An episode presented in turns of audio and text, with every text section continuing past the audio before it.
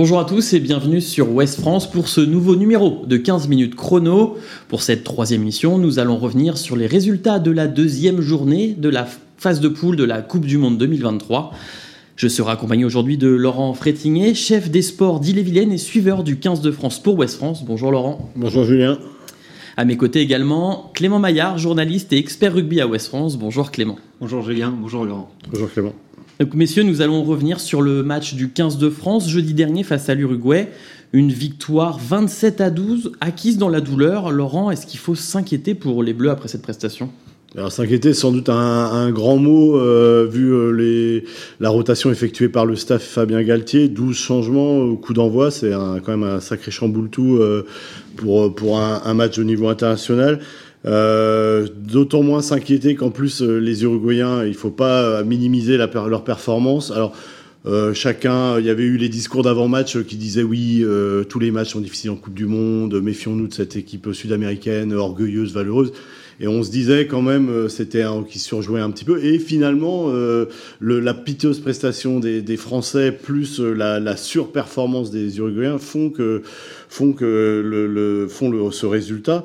Mais oui, donc les, ces Uruguayens font sans doute le match, euh, un petit peu le match de leur mmh. vie, mais euh, les Français passent à côté. Euh, mais d'ici à s'inquiéter, euh, je pense qu'avec le retour des cadres, il y, y, aura pas, il y aura pas de souci.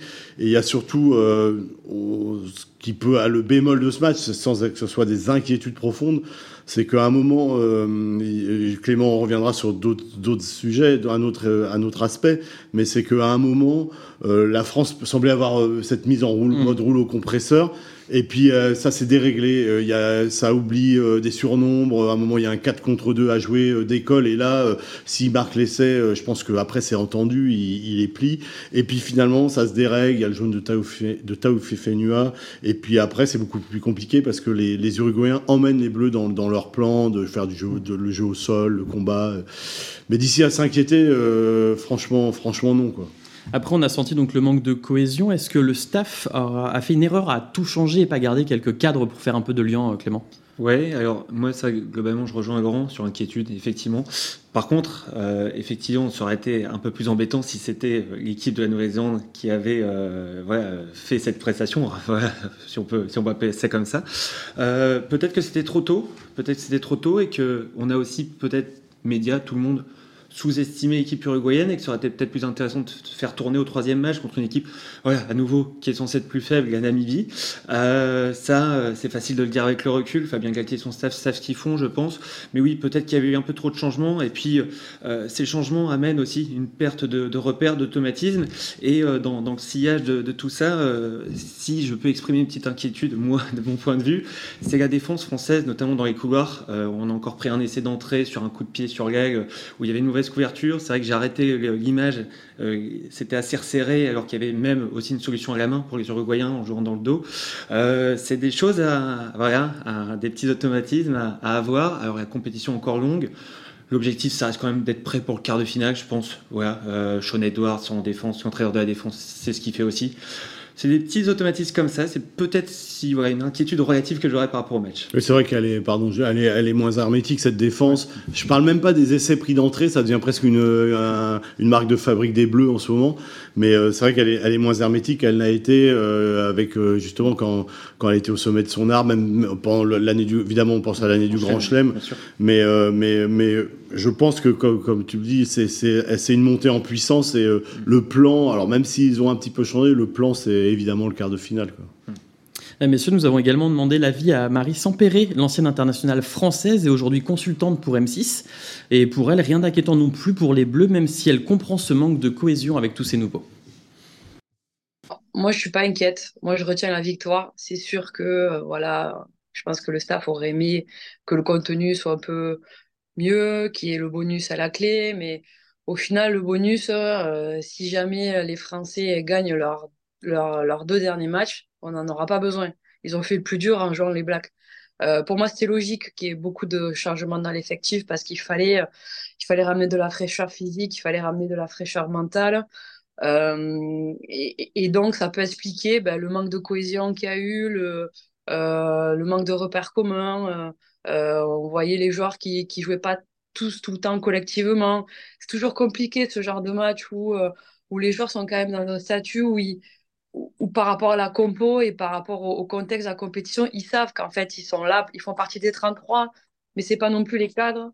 Donc en fait, il faut faire le job, entre guillemets, mais tu as quand même envie de te montrer parce que tu as quand même envie de, de gagner une place euh, sur la feuille pour, pour, pour, les matchs qui sont les plus excitants à jouer.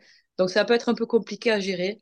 Euh, c'est ce qui explique ce manque de cohésion, je pense. À un moment donné, on est peut-être parti sur l'individuel plutôt que sur le collectif. Maintenant, pour le reste de la compétition, je suis pas du tout inquiète. Projetons-nous désormais sur jeudi prochain. Les Bleus affrontent la Namibie au stade Vélodrome de Marseille. En conférence de presse ce week-end, Laurent Labitte, l'entraîneur de l'attaque française, a annoncé qu'il y aurait moins de changements. Laurent, à quelle composition on peut s'attendre?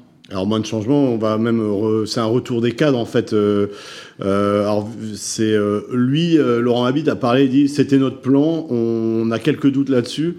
Euh, mais là, on va retrouver la bande à Toto, hein, Antoine Dupont, euh, Jalibert, euh, Olivon, comment, bah, en fait tous les cadres du, match d'ouverture, sauf Alel Gabin Villiers qui a fait deux titularisations, on va laisser sa place à Louis Biel Biarré qui va qui va enchaîner.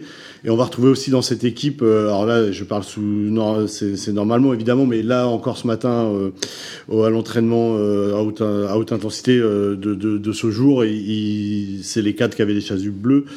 Et euh, on va avoir les retours de Cyril Bay qui n'a pas encore joué euh, lors de cette euh, Coupe du Monde au poste de pilier gauche et de Jonathan Danty au centre. Donc c'est l'équipe l'équipe premium comme on dit, comme Fabien Galté n'aime pas, mais mais, mais c'est le retour des cadres.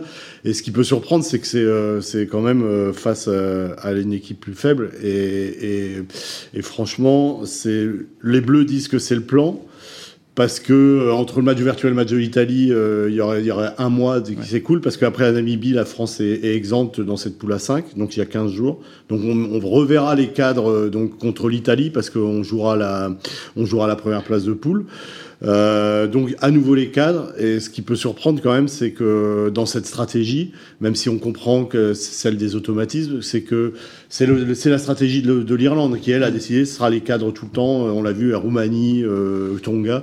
Mais dans cette stratégie, ça transforme aussi les remplaçants en coiffeurs, euh, cette fameuse expression des coiffeurs, mm. des, des, remplaçants qui sont en tribune. Donc euh, il y a des joueurs importants euh, qui, qui, vont se retrouver dans ce rôle-là. Alors après, il peut jouer par dosage, les, les, mettre sur le banc, les mettre en, position de finisseur. Mais quand même, on risque quand même de voir des joueurs comme Macalou beaucoup moins jouer, alors qu'il pourrait être utile en phase finale. C'est un peu la limite de ça. je pense que, que comme disait Clément, moi je pense que un panachage euh, sur le match de l'Uruguay aurait été bienvenu. Peut-être pas remettre tous les cadres parce que ça avait été très énergivore contre les, la Nouvelle-Zélande, mais peut-être un panachage. Alors c'est plus facile à dire qu'à faire. On n'est pas dans la position du staff qui a toutes les données, qui sait exactement ce qui, qui sait ce qu'il fait visiblement, sauf qu'il a quand même un peu modifié son plan. Quoi. Et donc justement, le 15 de France affrontera donc la Namibie pour cette troisième journée. Ça sera pas une première en Coupe du Monde entre les, deux sélections, c'est arrivé en 99 et en 2007. Antoine Gégat nous en dit plus sur cette sélection africaine.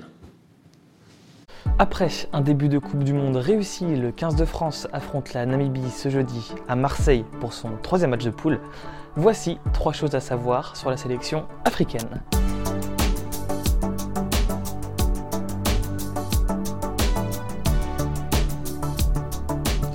Les Welwichias, comme ils sont surnommés, disputent leur septième Coupe du Monde cette année.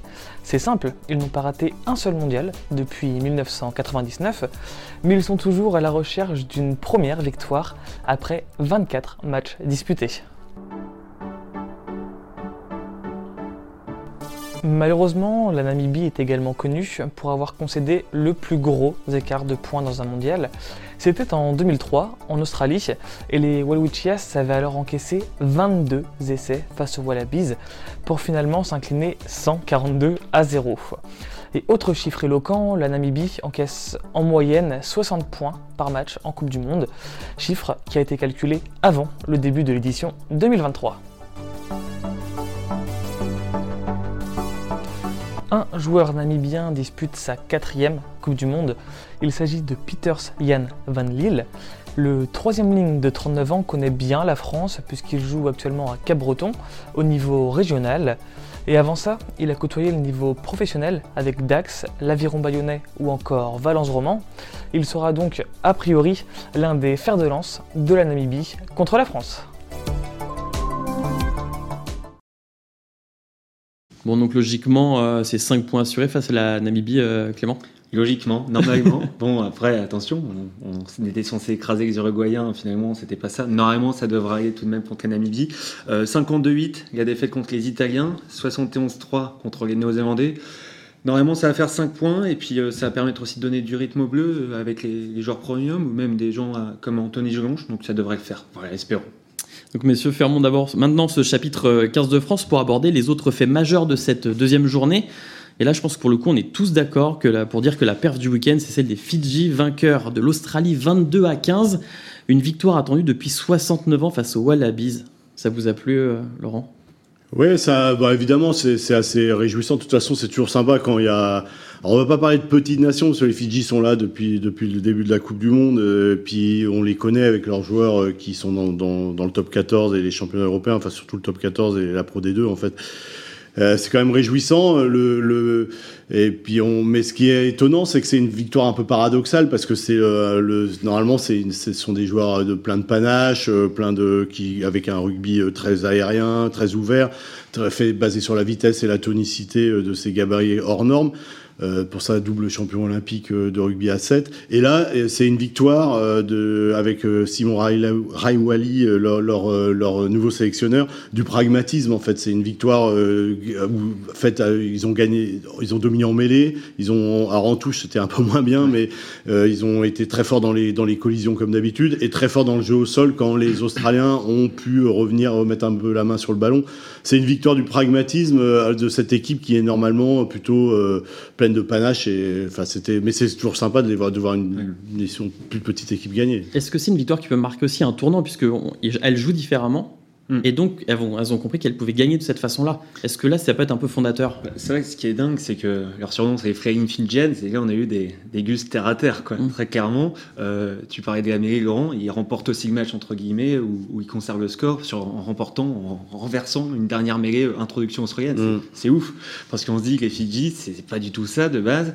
Et effectivement, c'est pas une nation émergente pour le grand public peut-être, mais ils ont déjà fait un quart de finale en 2007 avec plus dans leur style aérien. Donc c'est vrai qu'un tournant, euh, pourquoi pas, on va voir. Euh, c'est vrai qu'il y a le problème de la touche, c'était assez, euh, ça aurait pu être contre une autre équipe que l'Australie, très pénalisant, voire, voire ramener les Fidjiens sur terre et à une défaite.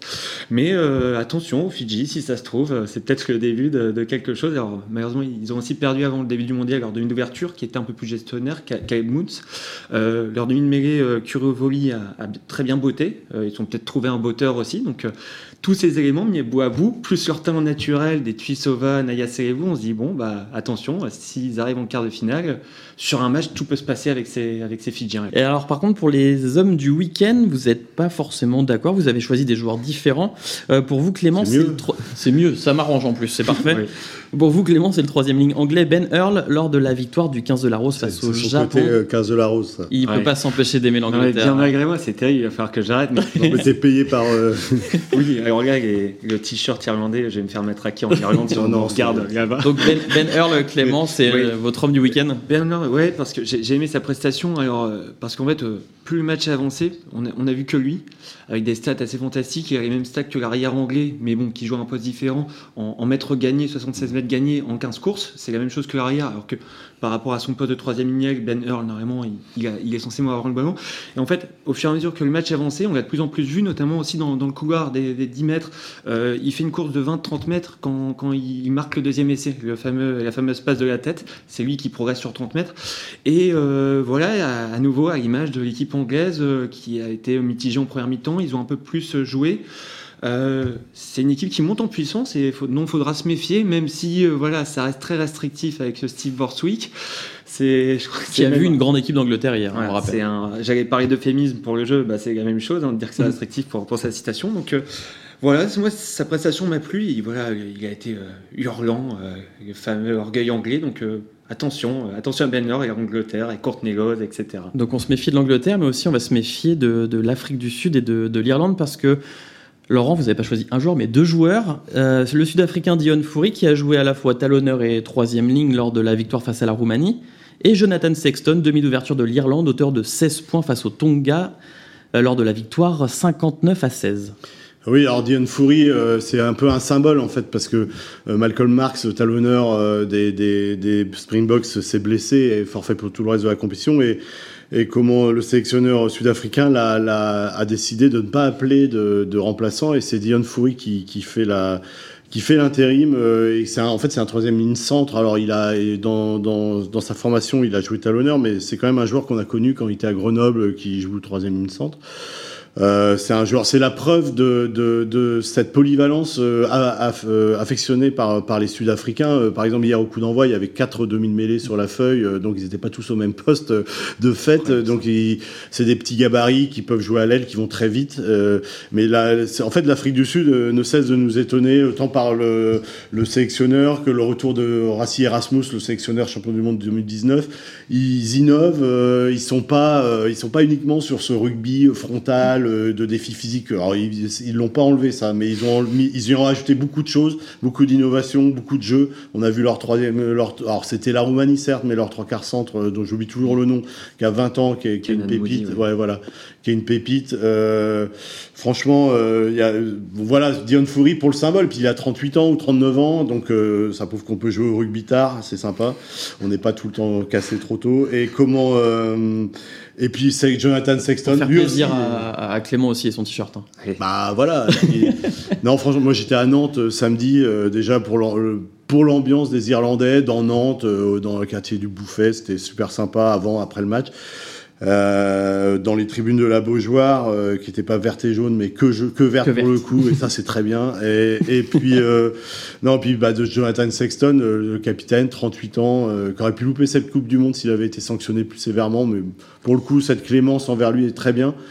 Et puis bah, le record de points de Ronan O'Gara, il rentre un petit peu plus dans la légende. Alors, il est à 1090 points, il va pas s'arrêter là et, avec ses 16 points. Et, il bat ça sur un essai entre les perches, remarquablement servi par Ringrose dans l'intervalle. Équipe d'Irlande très impressionnante. Euh, bon, on verra. C'est, je sais pas entre l'Irlande et l'Afrique du Sud qui il faut mieux tirer. De toute façon, c'est pas nous qui déciderons. C'est le résultat de samedi du big match, le choc de Titan samedi au Stade de France à 21h. Clémence, il faut choisir l'Irlande ou l'Afrique du Sud? 50-50, je suis d'accord avec Laurent. Euh, quand on se demande qui la France doit prendre, franchement, euh, de toute façon, ce sera soit l'un ou l'autre, ce sera du 50-50 aussi euh, entre la France et l'adversaire. Et puis potentiellement, on recroisera l'autre en finale si nous aussi on va jusqu'en finale. Donc, il faudra les battre quoi qu'il arrive. Ouais, c'est clair. Bah, je pense qu'on a fait à peu près le, tour de cette deuxième journée de phase de poule. Juste avant de conclure, j'avais un petit conseil lecture. Euh, si vous voulez tout savoir sur les hymnes nationaux, vous allez adorer Rugby en cœur de notre confrère euh, Guillaume Herbert. Un voyage à travers l'histoire des hymnes avec le témoignage d'une soixantaine de joueurs internationaux, dont Christian Califano, que nous avons reçu ici à 15 minutes chrono. Mais il chante un peu faux, Christian. Euh, Faut pas qu'il chante trop fort. Mais euh, ce serait pas aussi dissonant que les hymnes euh, lors du match d'ouverture, mais c'est un, un, livre remarquable et justement c'est à lire euh, parce que les hymnes au rugby c'est quand même quelque chose euh, de particulier. Voilà, messieurs, c'est déjà la fin de l'émission. C'est passé très vite encore une fois. Euh, merci Clément, merci Laurent. On vous retrouvera tout au long de cette Coupe du Monde sur West France et nous on se retrouve lundi prochain pour un nouveau numéro de 15 minutes chrono.